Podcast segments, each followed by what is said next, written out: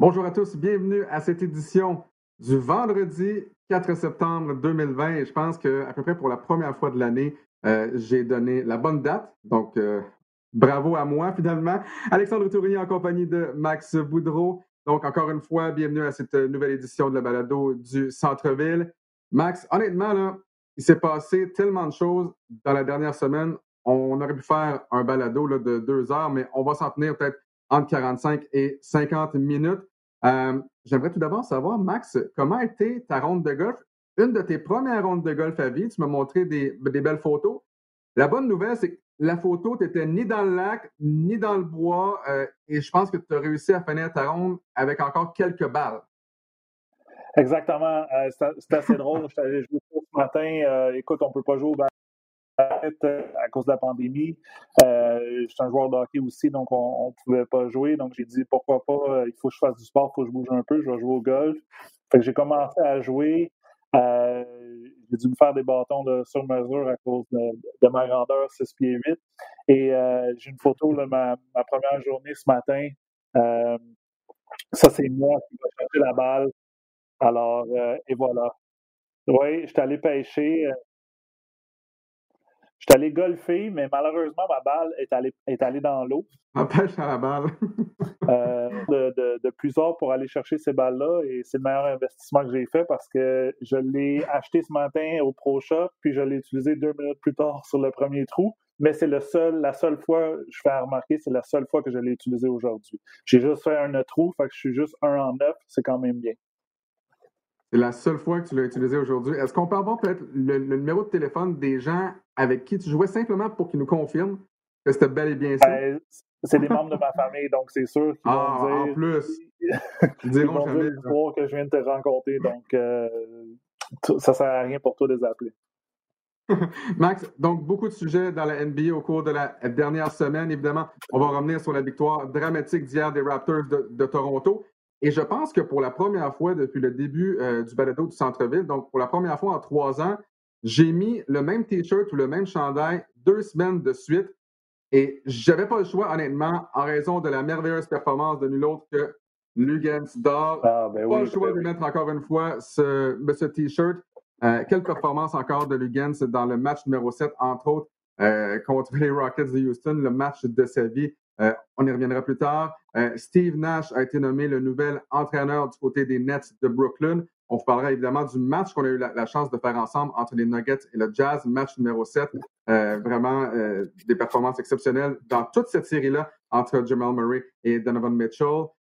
match hier qui a été difficile par contre pour les Nuggets. Et John Moran qui a été nommé assez facilement même la recrue de l'année. Donc, beaucoup de sujets évidemment côté du balado du centre-ville. Mais tout d'abord, Max, on doit absolument revenir sur la victoire dramatique euh, hier des Raptors de Toronto euh, dans le match numéro 3 contre les Celtics de Boston. Et je dis dramatique, euh, si les Raptors avaient perdu ce match-là, même si on travaille RDS, même si on veut que les gens regardent le match numéro 4, cette série-là, à toute fin pratique, était terminée. Il n'y a aucune équipe dans l'histoire de la NBA qui a réussi à combler un déficit de 0-3 pour remporter une série. Alors, ça vous donne une idée à quel point le tir à la toute dernière seconde de OG Anunobi euh, a été important pour les Raptors de Toronto.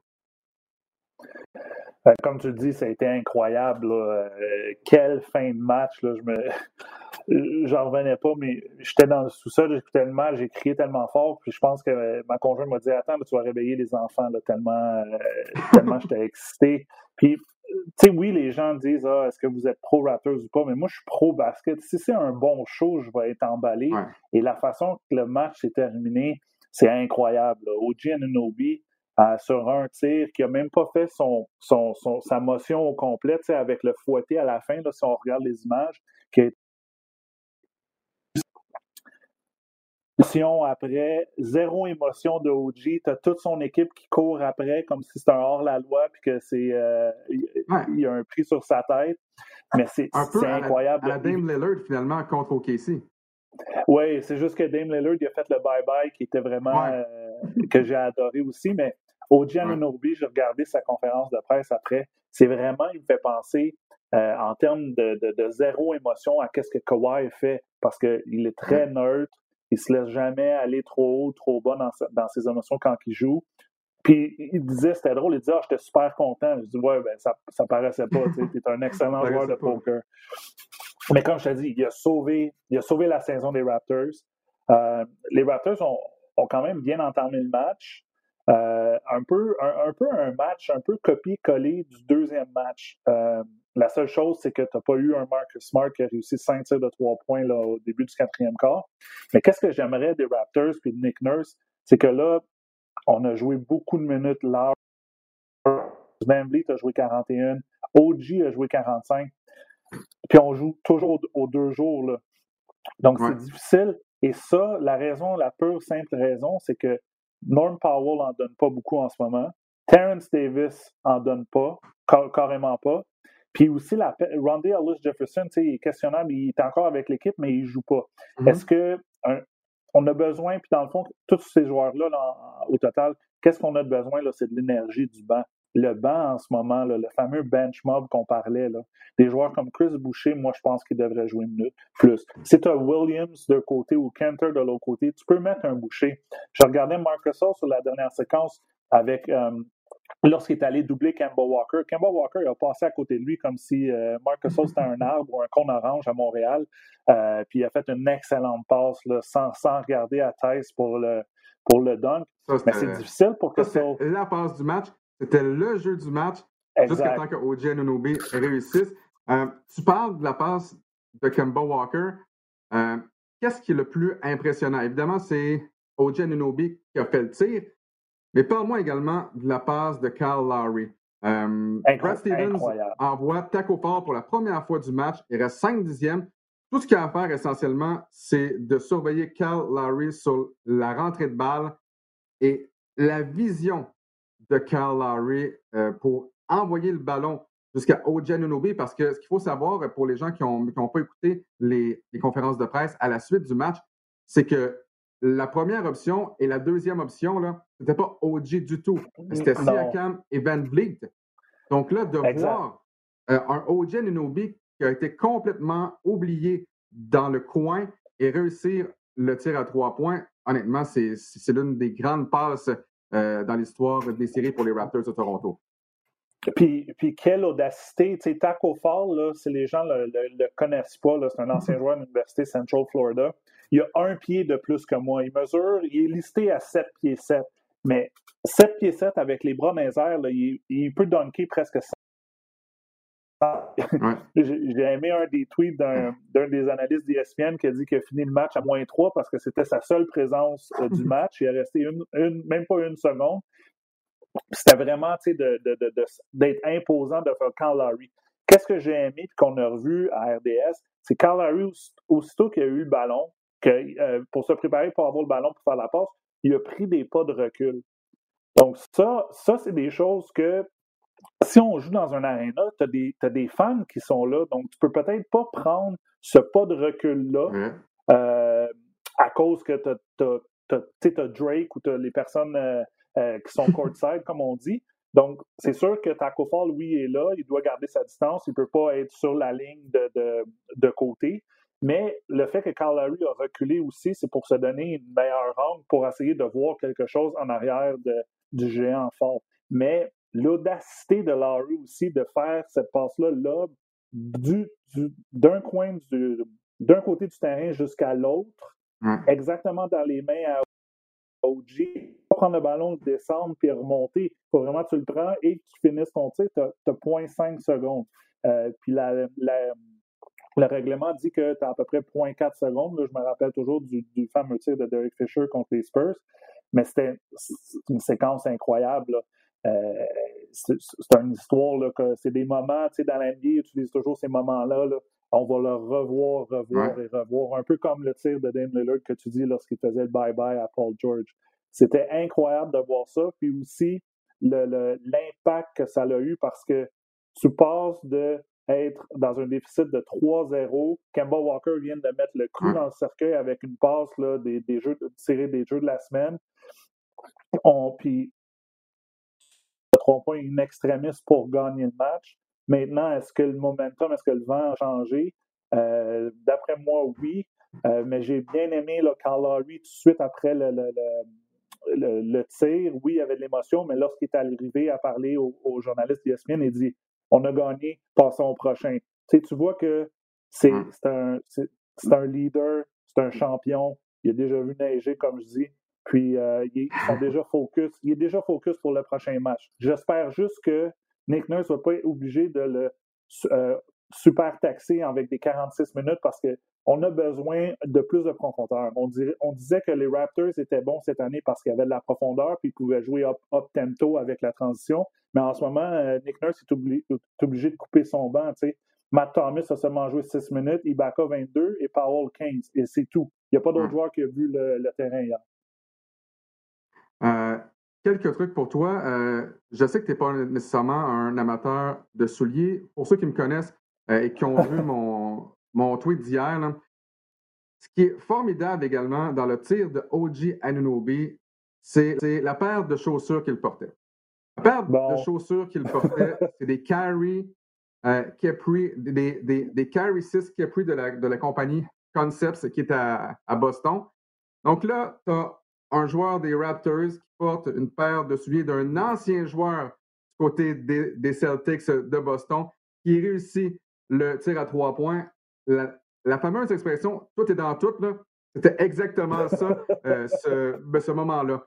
Euh, on dit que le tir de Ojin a sauvé la saison des Raptors, c'est vrai. Mais à mon avis, l'impact va être encore plus grand parce que ça vient peut-être également de sauver la suite des choses pour les Raptors de Toronto. Si les Raptors sont balayés en quatre, en fait, si les Raptors sont balayés tout court euh, par les Celtics, qu'est-ce qui se passe l'an prochain? Est-ce que euh, Gasol revient? Est-ce qu'Ibaka revient? Euh, plus tard, même, on, peut se projeter un peu dans l'avenir.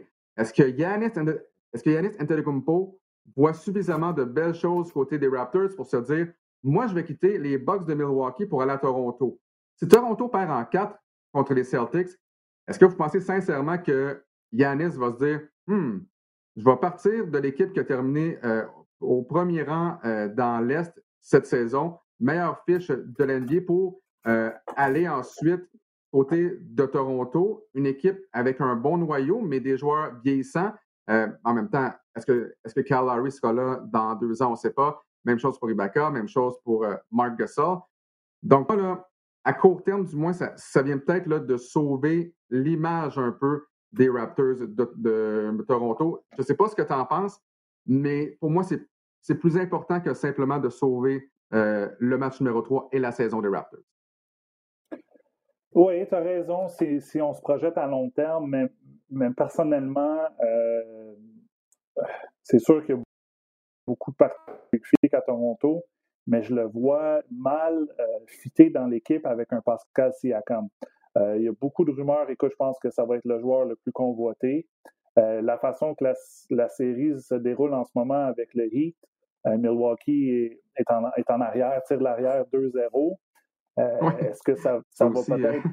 Euh, ouais, c'est ça. Est-ce que ça va précipiter le, le, le, fait que Yanis ne va pas vouloir gagner à Milwaukee parce qu'il n'aime pas, il pas le noyau, il ne pense pas que son équipe a une chance? Mais tu sais, il y a des rumeurs à gauche et à droite dans la ligue. Tout récemment, je disais que ça va être les Mavericks de Dallas qui vont pousser avec un Mark Cuban qui va donner de l'argent euh, à gauche et à droite à Yanis. Mais tu sais, c'est toutes les équipes, Alex, qui, qui, voudraient avoir Yanis.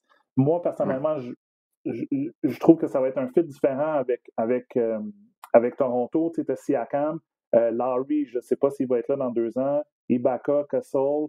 Euh, il faut, faut qu'on ait les, les, les, nouveaux joueurs émergents, c'est les Chris Boucher, Terrence Davis, que je reviens toujours. Euh, va être là, il y a déjà Fuji est déjà là. D'après moi, il va rester comme rôle partant.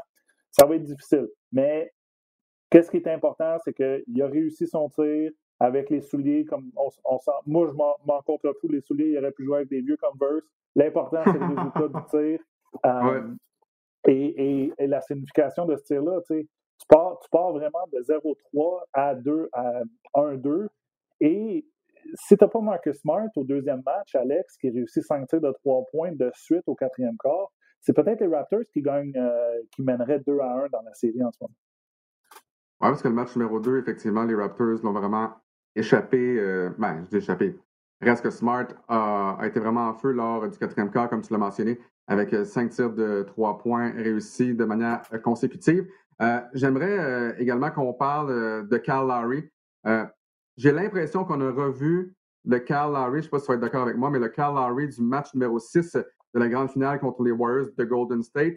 Euh, il, a eu, euh, les, il a eu 10 points rapidement euh, au premier quart. C'était la même chose contre les Warriors de Golden State. Ma mémoire est bonne, il a terminé avec 15 points également en première demi. Et tout au long du match, c'est vraiment lui qui a poussé le tempo. c'est lui qui a forcé le jeu.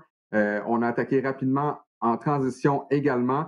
donc, pour moi, vraiment, Carl Lowry hier a été le joueur du match du côté des Raptors de Toronto. Et là, dans le cas de Pascal Siakam, Max, je ne sais pas exactement euh, à quoi m'en tenir avec lui. Autant, j'ai envie de dire que c'est un joueur qui est très bon, même excellent, un joueur étoile. Là, présentement, en match éliminatoire, on va devoir trouver une solution. Est-ce que c'est le facteur Brad Stevens? Est-ce que c'est Brad Stevens qui a trouvé exactement euh, les, les, faiblesses, peut-être les failles d'un Pascal Siakam? J'ai l'impression que chaque fois que Pascal Siakam tente une feinte, et c'est notamment le cas près du panier. Les joueurs des Celtics savent exactement ce qui se passe, savent exactement ce qui s'en vient, euh, le bloquent facilement. Lorsque Thais affronte un gars comme Pascal Siakam, euh, Siakam a beaucoup de difficultés. Euh, en fait, peu importe qui garde un peu Siakam, même quand c'est un gars comme, comme Jason Tatum, la rapidité des pieds de Tatum fait en sorte qu'il est tout le temps capable de rester devant Siakam. Et là, j'ai l'impression que Pascal Siakam doit retourner à la table à dessin. Il est peut-être trop tard. Je sais que c'est un joueur qui est capable de le faire parce que à la suite de l'élimination des Raptors, il a même trois ans, il a deux ans, chaque été, en fait, il s'améliore toujours. Mais là, il doit développer un nouveau tir, peut-être un tir de mi-distance, une autre feinte. Il doit se passer quelque chose parce que là, les Celtics savent exactement ce qui se passe avec Pascal Siakam et j'ai l'impression que le mot, évidemment, va se passer à travers la Ligue. Tout le monde voit, euh, tout le monde voit les matchs éliminatoires. Donc là, Siakam, encore une fois, sera forcé d'améliorer son jeu. Euh, je sais qu'on se pose souvent la question, mais là, est-ce que ça t'inquiète réellement euh, ce qui se passe avec Pascal Siakam? Et est-ce que les Raptors peuvent gagner cette série-là avec un Siakam qui va marquer 15 points par match? Ça va être extrêmement difficile. Euh, Siakam, on sait, là, a été promu, si je peux dire, un joueur étoile. C'est un joueur étoile d'après moi. Pour l'instant, il nous l'a montré que c'est un joueur étoile de saison et en ce moment, même contre, les Nets, ça n'a pas été euh, super. Je pense qu'il y a juste un match de 20 points et plus. Et moi, hier, on s'était parlé pendant Deux, mais un de 20 piles? Oui, deux, excuse-moi. 21 et plus, mettons. mais euh, qu'est-ce que j'ai de la misère avec Pascal? C'est des fois, c'est sa prise de décision. Hier, il y a eu une séquence où il y a eu deux tirs en foulée euh, rapides, je pense que c'était au, troisième quart. Et tout de suite après, il a essayé de prendre un trois points contesté avec 16 secondes à faire dans le tir de, le chronomètre de 24, puis il a complètement manqué. C'est cette prise de décision-là. Et l'autre chose aussi, c'est que je trouve qu'il y a beaucoup d'hésitation. À cause qu'il joue contre des joueurs qui sont talentueux comme Tatum, t'as Tice, t'as Williams, t'as Gary, l'autre Gary Williams aussi qui est là. C'est des joueurs qui sont imposants, longs, mais qui sont capables de bouger leurs pieds. Et euh, comme si on décortique son match un peu, c'est que ses forces-là, c'est en transition et aller se faire fauter aussi souvent lorsque tu es en transition, finir proche de, l'anneau. c'est sûr qu'il faut qu'il travaille sur son mid-range, travaille sur son tir de trois points, mais sa première option devrait être toujours la transition et essayer d'être agressif, d'aller se faire fauter. Hier, je regarde les stats, il a seulement été à la ligne de lancer franc pour euh, quatre fois. depuis le match numéro 3 contre les Nets, c'est le maximum quatre fois. Exactement, c'est pas assez. Surtout quand tu joues 38 minutes et tu n'es pas le meneur de jeu. Euh, les Raptors essaient de pousser la balle le plus possible. Tu as Carl Lurie avec Fred Van Vliet. C'est sûr qu'ils vont essayer de trouver euh, Siakam en transition. L'autre chose, c'est qu'à chaque fois que Siakam va avec sa main gauche, il ne veut pas finir avec sa main, sa main gauche. Il veut faire son, son, le spin pour retourner sur sa main droite ou faire une feinte, le up and under, et toujours aller avec la droite. S'il y a quelque chose peut-être à travailler pendant la, saison morte, c'est vraiment de rester agressif, utiliser son bras droit dans les airs pour se protéger et finir avec sa gauche. Je le vois pas souvent terminer avec sa gauche. Je me souviens, je pense que c'était l'année passée même, c'est Will Archambault dans un match qui dit il a fini avec la gauche, il a fini avec la gauche, parce que c'est extrêmement rare de le voir. C'est comme s'il n'a pas la confiance, puis à chaque fois qu'il bat son joueur de vitesse, ben il, refait le spin move ou il fait le up and under, mais ça permet au joueur de revenir ou ça permet à l'aide de venir. Et, son tir est, maintenant plus difficile à effectuer pour lui. Donc, j'aimerais ça le voir encore agressif. J'aimerais ça le voir à la ligne de lancer franc pour mettre les joueurs des Celtics en, problème de faute. Quatre fois, c'est pas assez. Euh, tu me dis, là, en moyenne, c'est quatre depuis le, match, je pense, numéro 3, numéro 4 euh, contre Brooklyn. Euh, c'est pas assez. Donc, oui, il faut qu'il soit plus agressif, mais en même temps, en étant agressif, il ne faut pas que tu forces des choses. Hier, son tir de trois points avec 18 secondes, c'était, c'était trop. C'était pas une bonne prise de décision. c'est bon à être agressif, mais dans le rôle que toi, tu es bon, dans les tirs que tu sais que tu peux effectuer. Donc, beaucoup de transitions, des tirs en foulée, mais j'aimerais ça qu'il finisse avec la gauche euh, aussi, Alex. Et Max, sais quoi? Euh, et là, je dis ça pour la deuxième fois en un an et demi. Encore une fois, je suis jaloux de Mathieu Jolivet parce que pour la deuxième fois euh, en deux ans, il a eu la chance de décrire un buzzer beater, évidemment, euh, dans le fameux match contre les 76ers, le tir de Kawhi Leonard. Mais hier également, vraiment un plaisir de les écouter sur les ondes de RDS2. D'ailleurs, notre prochain rendez-vous, ben, ce sera samedi prochain à compter de 18h30, encore une fois euh, sur les ondes de RDS2, je pense. Euh, tu seras là en, ma compagnie ainsi que Charles Dubé-Bray. J'ai vraiment hâte de voir euh, ce qui va se passer dans ce fameux match numéro 4. Parce que là, on sait, euh, Ojen Unobi vient de sauver essentiellement la saison, comme je le mentionnais. Il n'y a aucune formation dans l'histoire qui a réussi à combler un déficit de 0-3 pour remporter une série. mais les statistiques de 1-3 ne sont pas nécessairement plus reluisantes. Euh, 12 équipes seulement dans l'histoire ont réussi à combler un tel déficit. la bonne nouvelle, c'est que ça vient tout juste de se faire ben, avec les Nuggets qui sont devenus la 12e équipe. Euh, mardi, donc, euh, écoute, les statistiques, c'est sûr, tu sais, les, les jamais personne n'est revenu 0-3, 1-3. Mais il y a quelque chose, il faut mettre un astérix avec l'année 2020, c'est que tous les matchs sont sur des terrains neutres. C'est sûr que c'est dur de revenir trois de l'arrière quand tu dois aller gagner deux fois sur la route. Là, en ce moment, c'est un terrain neutre. Il faut juste que tu gagnes trois fois. Il n'y a pas de spectacle. Ben là, il y a, des. On a vu le Baby Club avec les, les, femmes des joueurs et tous les enfants, mais à part ça, il n'y a pas de spectateurs. Il n'y a, pas a pas le sixième joueur qui est la foule. Euh, l'hostilité de jouer sur la route et tout ça. Donc, moi, sais, quand ces statistiques-là, je crois pas. en ce moment, c'est 2 à 1 ou si ça serait 3 à 1, tu sais. Mais c'est un match à la fois, mais c'est vraiment de voir les ajustements que, que Nick Nurse va faire parce que c'est un match c'est un match d'échec entre lui et Brad Stevens. Et Brad Stevens n'a pas peur euh, d'aller loin dans son banc. on a vu des joueurs comme Wanamaker qui a joué, euh, les deux Williams, euh, Ennis Cantor qui a joué un peu de minutes, mais qui donne de l'énergie. Et, et comme je, reviens à ce que je disais autour, Nick Nurse n'a pas ça en ce moment de, son banc. Ibaka a eu un bon match numéro un, mais a été plus tranquille. Norman Powell, qui, serait un joueur super euh, pour jouer contre les Celtics, est agressif, il est athlétique, est capable de finir en transition lui aussi. Euh, seulement 8 points hier, 15 minutes, 3 en 4, mais c'est pas assez, on en a besoin de plus. Oui, effectivement. Et parenthèse, tu parles de Brad Wanamaker qui a donné un coup de genou dans les bijoux de famille de Carl Lowry pendant le match. Ah, et ça, ça fait pas du bien, oui. non, ça fait mal. Et en conférence de presse, pour l'avoir vu en personne souvent, le Carl Lowry dit toujours le fond de sa pensée. Il est très, très, très divertissant. Lorsqu'on lui a posé une question sur ce coup, il a dit, et je cite, I got balls of steel. Donc, euh, des couilles en acier, tout simplement. Euh, mais il l'a prouvé effectivement avec sa passe euh, avant le tir de Ojen Donc, je rappelle, notre prochain rendez-vous, ce sera samedi à compter de 18h30 pour le quatrième match entre les Raptors et les Celtics. Un autre qui a des fameuses balls of steels, Lugansdor. Euh, un joueur qui n'a pas été repêché, Montréalais, euh, qui provient de l'université Arizona State, la même université que James Harden. Et je dois dire que la première fois que j'ai vu Lugansdor, c'était dans nos studios, je pense, en match éliminatoire il y a deux ans.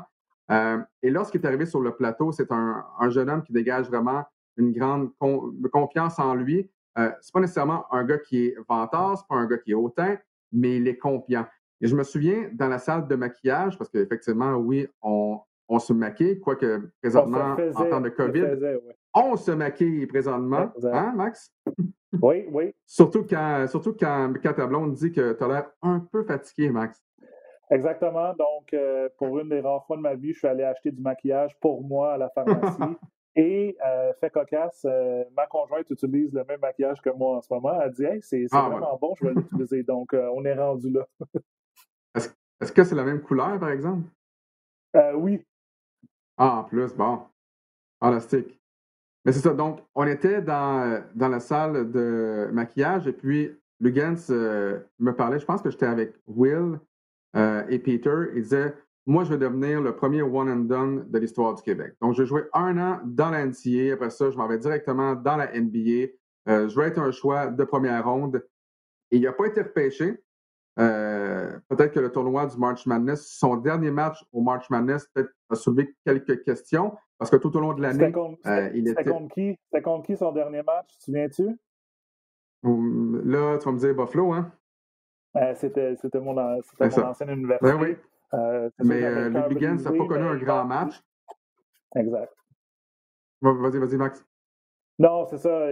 Je, l'ai taquiné un peu, là, euh, Lugans, parce qu'il était à Arizona State, mais il, était 11e tête de série. Buffalo avait eu une année superbe, puis il avait fini sixième. Et là, c'était dur de dire bon, ben, je veux que mon université gagne, mon ancienne université, mais en même temps, j'aimerais ça que Lugans, un Montréalais, aille loin dans le March Madness parce que c'est des belles histoires. Puis ça fait, ça fait que les gens ici parlent de basket. C'est qu'est-ce qu'on veut dans le fond? Grande question, c'est est-ce qu'on a perdu Max Boudreau qui est présentement gelé? Non, il est là. non, pardon. Euh, désolé, la connexion est peut-être euh, à Chambly, la ben, des vents est, différente. Mais comme je disais, euh, comme je disais, c'est ça, c'était difficile de prendre pour un ou l'autre. Mais euh, je, voulais que Lugans ait un bon match, mais que Buffalo gagne à la fin. Finalement, le match de Lugans a été coussé coussa. Euh, est-ce que je pense, est-ce que ça l'a affecté son, classement? Je sais pas. Parce je sais pas, mais je sais qu'il y a toujours eu des, doutes par rapport à son tir euh, à trois points, exact. son tir en suspension. et souvenez-vous également, là, pour revenir aux séries éliminatoires de 2020, euh, dans le match numéro 5 contre les Rockets de, Houston, Lugansdor a eu une soirée historiquement mauvaise, euh, essentiellement, euh, alors qu'il avait raté ses neuf tirs à trois points. et là, sans dire que, mais que j'ai eu pitié parce que c'est parce pas le bon mot, j'ai pas aimé vraiment ce qui s'est passé sur les médias sociaux, sur Twitter entre autres. tu sais, Lugans a quand même eu la lourde tâche de sauver James Harden pendant tout le long de cette série-là. On l'a monté en héros euh, lors des quatre premiers matchs sur les médias sociaux en disant qu'il faisait du travail exceptionnel et avec raison sur James Harden. Mais dans le match numéro 5, euh, on le laissait complètement ouvert et Lugans était incapable de réussir quoi que ce soit. Et là, tout le monde, en Amérique du Nord, il y a, des médias, il y a des partisans euh, qui se sont mis à dire que Lugans n'était pas bon, que Lugans avait pas d'affaires sur le terrain. Que, que Oklahoma jouait 5 contre 4 quand Lugan était sur le terrain, tellement qu'il le laissait complètement ouvert pour euh, rentrer pas. Non, c'était pas bien à voir, euh, effectivement. Après ça, dans le match numéro 6, ça a vraiment mieux, ça a vraiment mieux été pour Lugans. Mais dans ce match numéro 7, là, c'est vraiment, euh, on dit en, anglais, le coming out party. C'est vraiment dans ce match-là que s'est fait connaître, j'ai l'impression, reconnaître à l'attaque parce que on regardait un gars comme Lugansdor euh, comme étant un joueur défensif exclusivement ou presque, mais il y a des gens qui ne se souviennent pas à quel point avec Arizona State, il était bon à l'attaque aussi. Là. Euh, je pense qu'il y a des gens qui ont complètement oublié ça. Et si Lugans est dans la NBA, c'est parce qu'il est capable de tirer. Et il l'a prouvé à tout le monde avec une performance de 30 euh, points. et vraiment, encore une fois, il a été dominant contre James Harden. Et dans un match numéro 7, Lugans est, est devenu euh, le joueur avec le plus grand nombre de points pour un joueur de moins de 21 ans dans un match numéro 7 avec 30, le record qui appartenait à LeBron James. en train de dire que Lugansdor est le prochain LeBron James. Je sais que ce n'est pas le cas, mais ça donne une idée euh, à quel point euh, Lugans a mis son empreinte à l'attaque. Et à la fin du match, le tir pour la victoire, qui avait le ballon entre les mains, c'est Lugansdor et James Harden l'a bloqué euh, pour permettre aux Rockets de se sauver, et je pèse mes mots, de se sauver avec cette série-là. simplement une petite statistique pour vous. Lugansdor contre James Harden dans cette série-là. Harden a marqué 65 points, 17 en 54 du terrain, 10 en 38 seulement à 3 points. Donc 31,5% du terrain, 26,3% à 3 points contre probablement le meilleur ou le deuxième euh, meilleur euh, joueur offensif dans la NBA, à mon avis, que vous préfériez euh, Kevin Durant ou James Harden. Mais vraiment, il y a un paquet de gens aux États-Unis qui n'avaient aucune idée qui était Lugansdor. Et là, j'ai l'impression que peut-être pas tout le monde, mais la grande majorité des, partisans de la NBA connaissent maintenant le nom de Lugansdor. Oui, puis il ne faut pas arrêter d'en parler de, de, euh, qu'est-ce qui est arrivé. C'est incroyable son histoire, son chemin parcouru. Puis, il faut en parler. Je comprends que Lugans aurait aimé, euh, son entourage aurait aimé qu'il soit repêché, mais ça prouve que c'est moi, qu'est-ce que j'adore de, de Lugans, c'est sa confiance, oui, mais c'est sa force de caractère.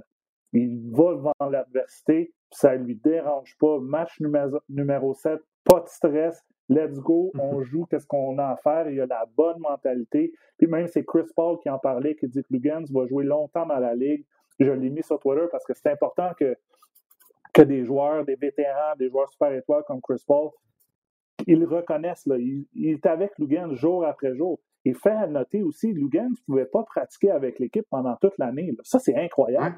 À cause de son contrat two-way, tu pouvais être un certain nombre, je pense que c'est 45 jours que tu dois être avec l'équipe. Donc, si l'équipe pratique. Et ça inclut les pratiques, les matchs. Les matchs, puis je pense le, ben, le voyagement, c'est correct là, parce qu'ils sont en jet privé, mais c'est incroyable.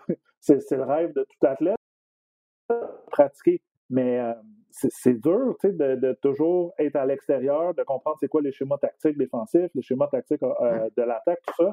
Puis en plus, c'est pas que tu joues, tu viens du banc, tu joues 10-15 minutes. Lui est sur le 5 partant, puis soir après soir, tu joues contre le meilleur joueur de l'autre équipe. Bon, donc, chapeau à Lugans. Écoute, moi, je suis un 100% fan de lui. Euh, j'étais tellement fier de le voir réussir, surtout après l'adversité qu'il y a eu du match 5. Et, tout le monde, tout le monde disait Ah, c'est pas un bon tireur, il sera pas capable. Lui, il est ébranlé, il est allé avec la bonne mentalité, le bon mindset, la dureté du mental, comme on dirait. Et, regardez, 712 du 3 points. Euh, c'est lui qui avait le ballon à la toute fin pour réussir le tir, pour prendre les devants. Euh, un tireur, là, j'ai jamais été un franc tireur du 3 points, mais un tireur doit continuer à tirer. Que tu sois 8 en 8 ou 0 en 8, si tu commences à hésiter ou tu commences à manquer de confiance en toi, c'est sûr que tes statistiques vont dégringoler, ton pourcentage de réussite va dégringoler. Parce que oui, la, motion est presque toujours la même. C'est répétitif. On, effectue des tirs après tirs. Là. On peut en faire 10 000 dans une pratique. Là. ça, c'est sans exagérer. Tu as des machines qui te relancent le ballon juste pour que tu mettes en place, pour que tu travailles tes émotions. Mais l'important aussi, c'est psychologiquement. faut pas que tu hésites. Souvent, tu vois des joueurs, ils hésitent un petit peu, ils font un pump fake ou ils vont prendre un dribble de plus et, leur pourcentage de, réussite diminue à cause qu'ils sont pas dans la motion, ils sont, on dirait qu'ils hésitent, ils n'ont pas une bonne confiance. Lugans a, je peux pas dire 100% de confiance, je suis sûr qu'il y en a 150% et il a la bonne mentalité, il va être là longtemps parce qu'il sait exactement, il fait ce que son coach lui demande et il, il exécute. Et vraiment, euh, tout le monde n'avait que de bons mots vraiment pour Lugansdor ah, après le match numéro 7. James Harden également. Et on a vu à la toute fin du match une accolade justement entre Lugans euh, et James Harden. James, Harden est essentiellement qui, euh, qui, a dit comme Chris Paul, en ce sens qu'il euh, va vraiment connaître une longue carrière. Et j'ai aimé ce qu'Harden a dit aussi parce qu'il a mentionné que Lugans se fout un peu de qui est devant lui. Il joue à 110% il joue à fond la caisse euh, lors de chaque match. C'est un gars avec beaucoup de euh, confiance. Euh, Et pour un joueur qui euh, arrive dans la NBA à sa première année, c'est pas mal tout ce que tu peux lui demander. Euh, les schémas tactiques vont, vont venir plus tard, les stratégies également, mais tu veux simplement un gars qui se défonce sur le terrain. Et c'est exactement ce qui se produit dans le cas de Lugensdorf. Max, parce que le, temps file, j'aimerais également qu'on discute de la série entre les Heat de Miami et les Bucks de Milwaukee. Je sais, Max, tu n'es pas obligé de me le dire, tu n'es pas obligé de le dire à tout le monde. Tommy, le Heat de Miami, euh, pour passer en finale de l'Est. Je pense que tu les as en 7. Ma mémoire est bonne? Non, me semble c'est en 6. Euh, écoute, je ne veux pas dire que c'est un devin. Je veux pas dire que c'est un ben, devin je pense parce que, que un devin officiellement parce que le Heatman. oui, mais euh, écoute, je suis très un parce que j'ai aussi pris les Pacers en 7 et se sont fait laver ah. en 4. Euh, mais écoute, je t'assure que sa bonus allait revenir. Mais oui, euh, quelle série, là. Le Heat, le Heat est une équipe là, qui est sous-estimée. Euh, toute l'année, ils ont eu une des meilleures, la meilleure fiche, excuse-moi, à la maison. C'est une équipe extrêmement équilibrée, très bien coachée par Eric Spolstra, qui, qui, a déjà mm-hmm. eu des championnats, qui a déjà été dans les séries. Et, et un peu comme les Raptors, tout au long de la saison et dans la bulle, ben c'est la même chose pour les Bucks. Ils ont de la misère contre une équipe cette année, c'est le Heat de Miami. C'est un peu comme les Raptors essentiellement qui, euh, qui, ont de la difficulté contre une équipe cette année, les Celtics. Exactement, exactement. Euh, Parle-nous un peu euh, de ce qui s'est passé à la fin du match numéro 2. Beaucoup de controverses. Euh, et j'ai une sous-question pour toi par la suite, là, mais il y a vraiment deux appels des officiels qui ont fait beaucoup jaser en fin de match. Est-ce que tu peux remettre en contexte là, pour les gens qui n'ont peut-être pas eu la chance de voir ce deuxième match-là, euh, qu'est-ce qui s'est passé à la fin de la rencontre? Oui, alors euh, dans les dix dernières secondes, les Bucks tiraient de l'arrière par trois points.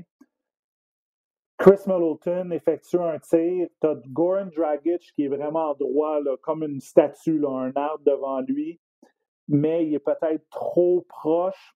C'est très, très questionnable. Il ne bouge pas, ses bras ne descendent pas. Middleton effectue son tir de trois. Mark Davis appelle la faute. Euh, pour trois tirs, il reste, il reste je pense, une, une seconde ou euh, deux secondes à, faire dans le match. Les joueurs du Heat, un, n'ont pas de contestation. La, Eric Spolstra n'a pas de contestation. Donc, on est obligé de, vivre avec cet appel-là qui est très, très, très euh, questionnable, surtout euh, dans les contextes du match. Il reste deux secondes. le tir, le tir était, était correct de Middleton. Euh, il Dragic n'a pas affecté le tir, mais c'est juste que lorsque Middleton a redescendu, ben, Dragic était trop un, peu près, puis il y a eu un léger contact, très, très, très léger. Donc, Middleton va au tir de lancer franc, réussit ses trois tirs pour égaliser le match. Avec 4 secondes seulement, là. là, on se dit. À 4 secondes, c'est ça. Et là, le Heat, euh, le Heat appelle un temps d'arrêt, donc avance le ballon. Euh, bon, le jeu arrive pour Butler, reçoit le ballon, effectue son tir en, en fadeaway, en reculant vers l'arrière. Tu as Yanis qui passe pleure totalement. Il reste plus de temps au cadran. Butler manque son tir, mais tu as Mark Davis qui est le même arbitre qui vient d'appeler le, dernier call sur, euh, sur Dragic, qui appelle une faute sur Kumpo. Butler va lancer franc. Il n'y a, plus de il y a, il y temps sur, euh, sur le cadran, donc il, a même pas, il est tout seul. Il n'y a plus de temps. Tu Yanis, qui est une super bonne image, qui est assis dans les estrades, la, tête penchée, qui dit Mon Dieu, tu peux pas avoir un, arbitre qui décide euh, du score du match à la toute fin comme ça. Butler effectue son premier lancer. Le ballon, c'était vraiment un peu comme, comme Kawhi. Il, rebondit un peu sur l'anneau, euh, rentre à la toute fin, réussit son deuxième. Le Heat gagne par deux, mène en, mène en, la série 2, match à zéro. Très difficile. Euh, très difficile pour le même arbitre appelle ces deux appels-là.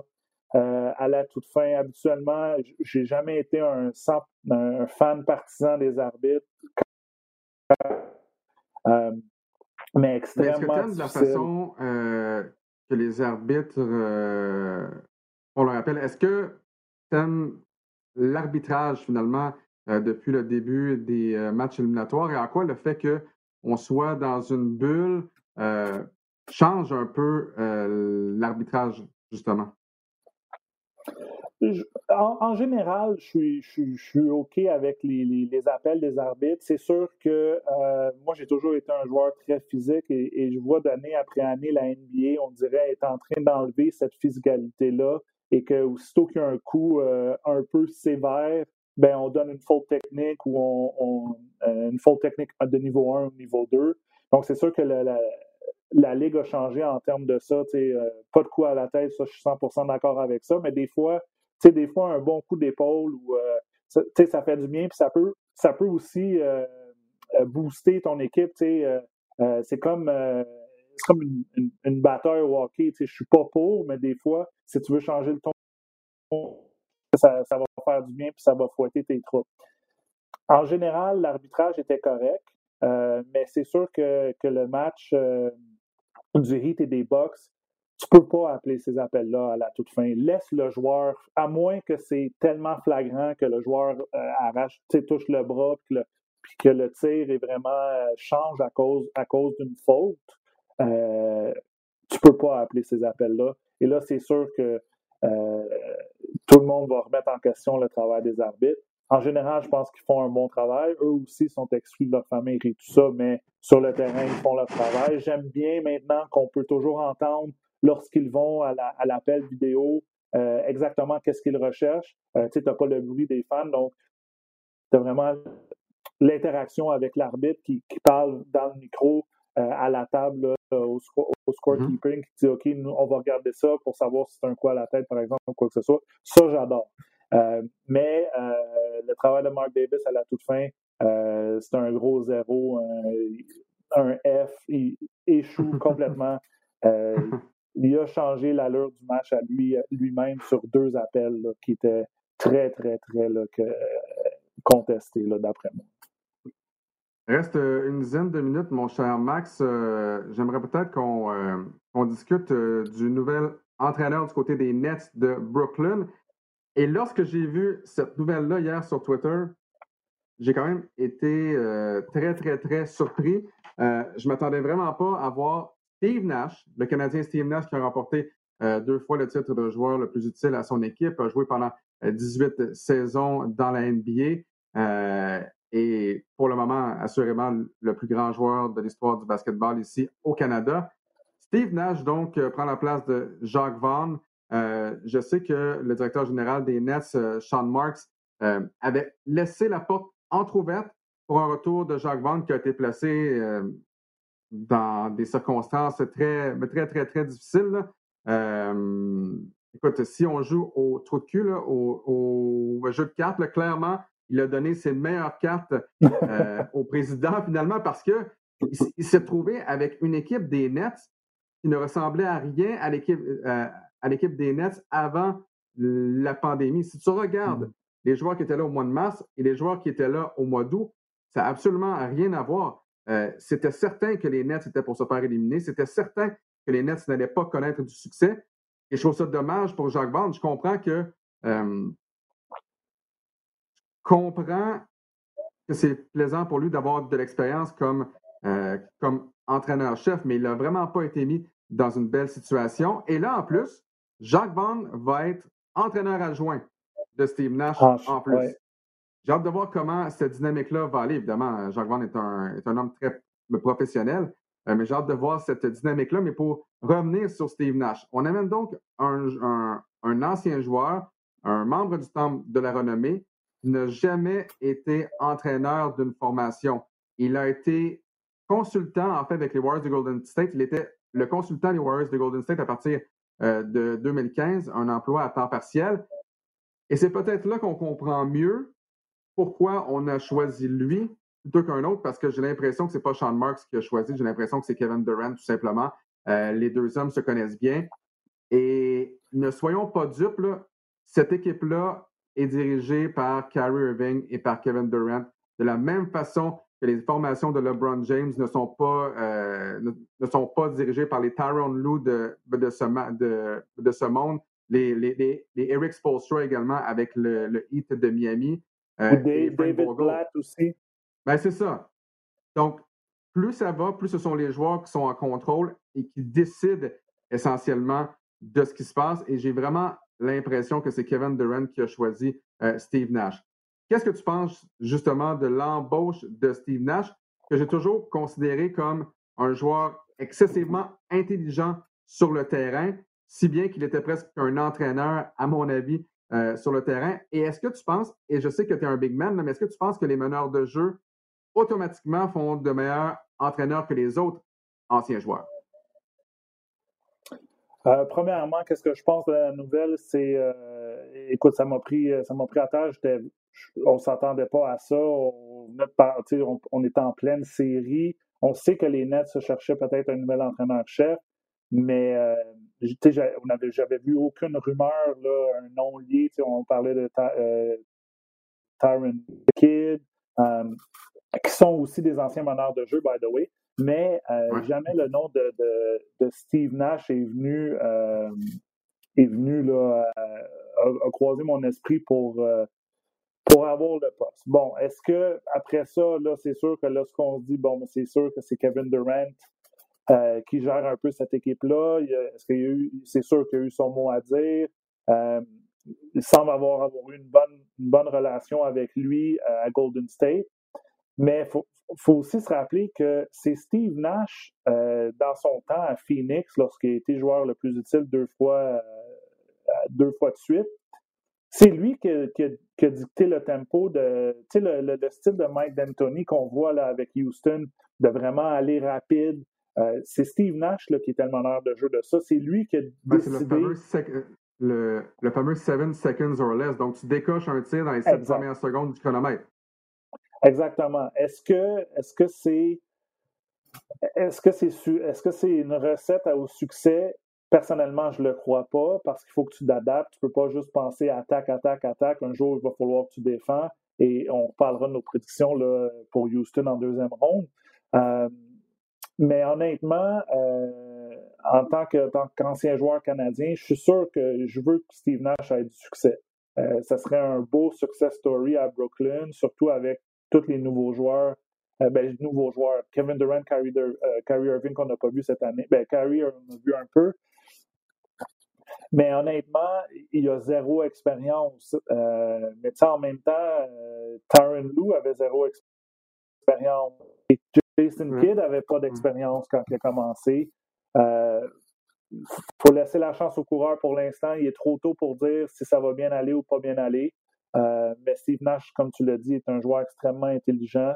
Euh, ça a été un des meilleurs meneurs de jeu, le meilleur meneur de jeu canadien, mais un des meilleurs de jeu euh, dans la ligue. Je pense que je pense que ça va bien aller jusqu'à temps que Kyrie Irving a une petite crise. Euh, puis là, ça va être dur parce que c'est lui ton meneur de jeu. Donc, je sais qu'on parle de la relation entre Kevin Durant et Steve Nash, mais c'est vraiment la relation que Steve Nash va avoir avec Irving qui va être importante parce qu'on sait que c'est pas toujours le plus aimé dans les vestiaires, Kyrie. Et veut, veut pas, ça va être lui ton, général sur le plancher, c'est lui ton honneur de jeu, c'est lui qui a le ballon le plus souvent, c'est lui qui prend les décisions. Donc, euh, ça va être plus important, je pense, cette relation-là entre ces deux-là que celle-là entre Durant et Steve Nash. Il ne faut surtout pas que ça, tourne, que, que ça tourne autour de ben toi, qu'est-ce que tu as gagné, Steve Nash? Exactement. Si ça finit par tourner comme ça, ça va tourner au vinaigre et ça ne sera pas nécessairement long. Et, Énormément de. Il a signé un, contrat de 4 ans. Hein. Il a signé un contrat de 4 ans. Donc, euh, euh, je sais que Brooklyn, là, le, propriétaire a quand même les poches assez profondes, mais euh, c'est sûr qu'il faut que, exactement, là, il faut pas que Kyrie Irving se croie superstar et il faut qu'il écoute son entraîneur, veut, veut pas. Là. Euh, mais. Parlons-en à Brad Stevens. Parlons-en à ben, Brad Stevens. Kyrie Irving est allé un an, il est parti et on est allé chercher un, un, joueur comme Kemba Walker qui semble être le jour et la nuit entre lui et Kyrie Irving en termes de, de leadership, que les joueurs sont ralliés à lui. Euh, on dirait qu'il y en a un, c'est un bébé qui un, bébé chialeux qui veut toujours avoir euh, son, sa nanane ou son, son jouet, puis il dit Regarde, moi, je suis bon, je suis bon. versus un Kemba Walker qui est excellent, mais qui est capable aussi de, rendre les, les, joueurs alentour de lui meilleurs.